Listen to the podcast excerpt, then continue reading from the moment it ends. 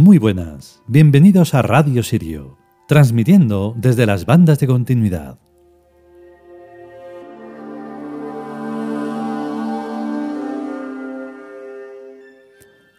Pues hoy sí que es interesantísimo y trascendental el capítulo de hoy, dedicado a las nornas, las que hilan el destino. Nosotros no las representamos eh, con tres rostros, es muy curioso, porque las Teribirias sí, no son el mismo arquetipo, pero bueno. Pero luego sí que lo, las figuramos en dibujo con los tres rostros, que vamos a mencionar dentro del capítulo. Por otra parte, este capítulo también es muy importante porque se menciona una vez más el poema sobre un enigma, sobre el hilo, el hilo rojo. Y es que es muy curioso porque no hace mucho hemos conseguido la publicación donde se comenzó todo lo que tiene que ver con la Tebas más o menos actual. Y fue nada menos que en 1971. Y la publicación esa donde salió el poema que vais a poder escuchar es muy cortito y hay que estar muy atento. Pues, bueno, recientemente lo dicho, lo hemos recuperado de la publicación original. Cosas del destino. Vamos con el capítulo.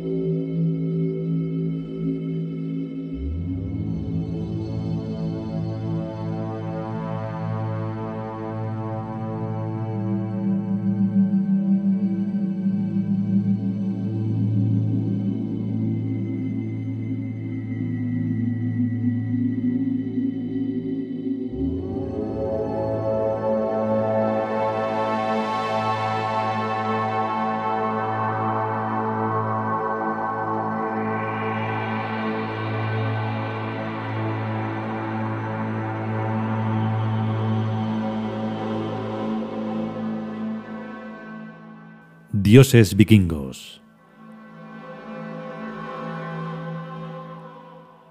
Las Nornas.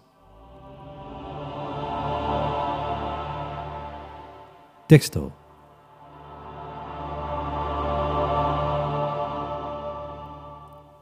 Las Nornas son el equivalente germánico de las parcas griegas y de las moiras romanas. Son diosas del destino. Conceden a sus adoradores largas vidas venturosas y en todos los casos un final feliz.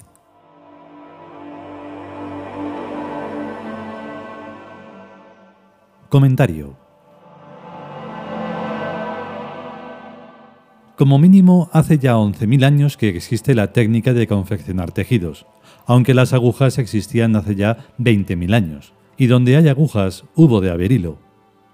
Lo que cabe decir es que las parcas, las moiras, las nornas y todas las diosas conocidas que tejen el hilo de la vida tuvieron algún desconocido precedente en el Paleolítico. Las nornas no tejen, sino que solamente hilan, por lo que representan el concepto de pasado y presente y futuro, o sea, la idea dual de tiempo y de destino. Sobre esa idea dual pueden elaborarse leyendas mitológicas de todos los gustos pero todas coincidentes en que existe una relación única y múltiple, o triádica, entre tres hermanas que determinan el comienzo de cada ser, el curso de cada vida y el final del tramo que es cada vida. Pues teóricamente el hilo no se termina nunca. Estoy hablando de la reencarnación. Cada vez que abro los ojos y miro, veo el mismo hilo rojo sin extremos. Mis párpados se cierran y todo lo olvido y nunca recuerdo haberlo visto antes. ¿Qué clase de memoria necesito? Con este poema empecé mi vida pública.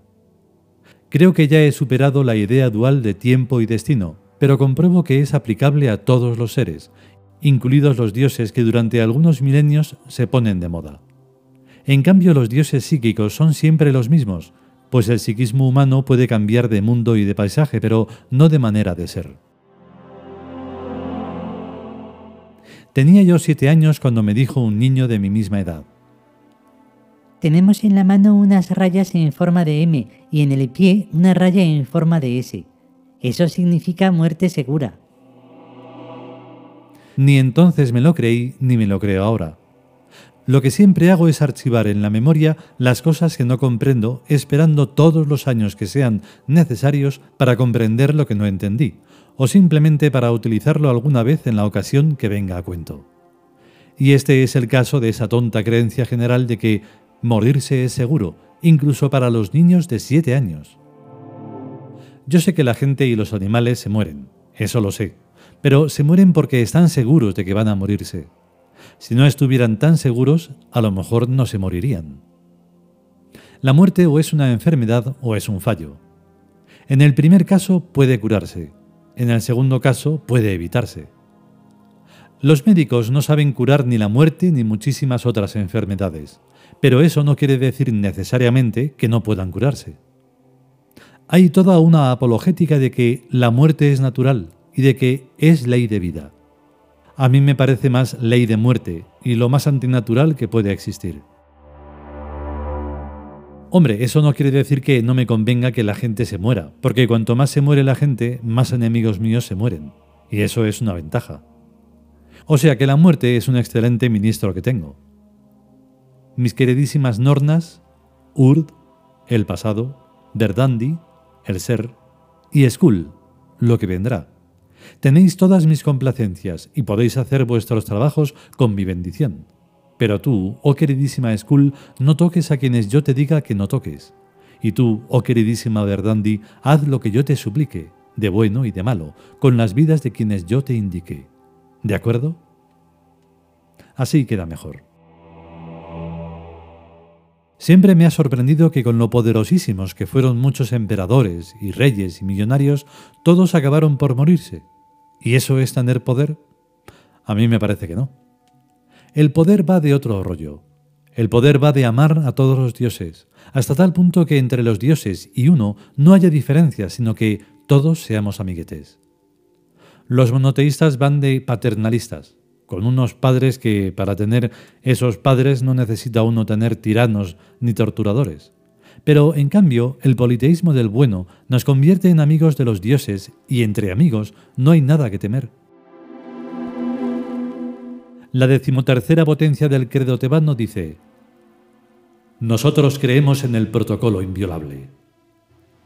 Y cuando uno pregunta, ¿el protocolo qué es? Nadie puede decir sino que protocolo significa las primeras palabras. Y aquí no hay más primeras palabras que yo os amo. El protocolo inviolable es amarnos amistosamente unos a otros. Si esto es violado, queda violado todo lo demás. Los monoteístas admiten que haya buenos y malos, o sea que hay buenos cristianos y hay malos cristianos, y hay buenos musulmanes y malos musulmanes, buenos judíos y malos judíos. Pero en la sagrada religión del Ka solo hay buenos tebanos, porque los malos tebanos no existen no existen porque se les da la pata inmediatamente y a la puta calle. La diosa Norna Verdandi se encarga de ponernos problemas, para que los resolvamos satisfactoriamente. No es agradable, pero es necesario. La resolución de los problemas vitales, tanto si son de tipo económico como de cualquier otra clase, nos va haciendo cada vez más prácticamente inteligentes y más heroicamente honestos, que es de lo que se trata de ser to be or not to be. Esta es la cuestión.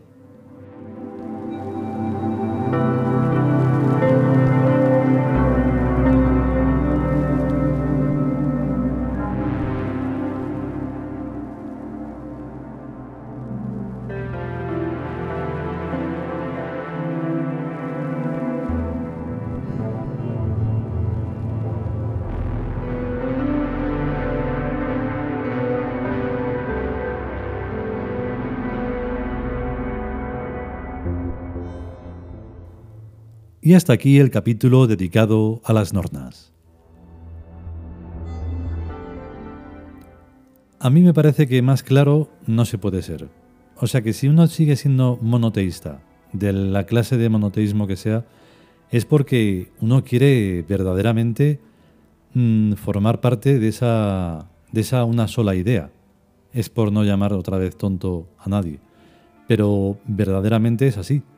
Porque eso de admitir buenos y malos, admitir buenos está bien, claro, pero admitir malos, ¿cómo se va a ser mal lo que sea? ¿Mala persona? ¿Mal cristiano?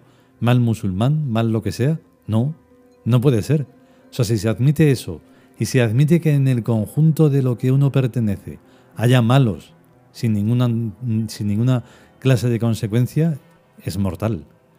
Por eso, además de todas las mm, razones que hemos dado ahí de que uno se muere porque la muerte o es una enfermedad o es un fallo, hay una cosa más. La muerte es un despiste. O sea, lo que mata es el despiste.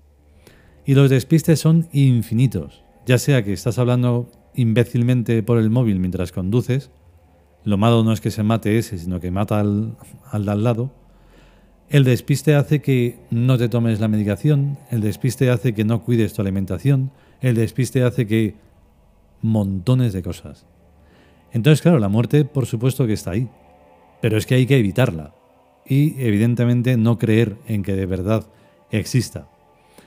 Lo que hay que creer es en que hay una continuidad, sea como fuere.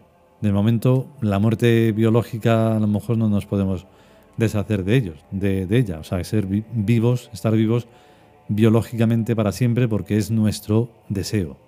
Un deseo de vida, pero porque se ama, se ama de verdad, no simplemente a eso del prójimo. Pero si el prójimo no sabe si es bueno o es malo. en fin, hay que estar muy despierto y ser lo más inteligentemente práctico que se pueda. Esa es la lucha del día a día. Si podemos y sobre todo si queremos, volveremos con un nuevo capítulo de los dioses vikingos. Mientras tanto, a estar bien. Hasta luego.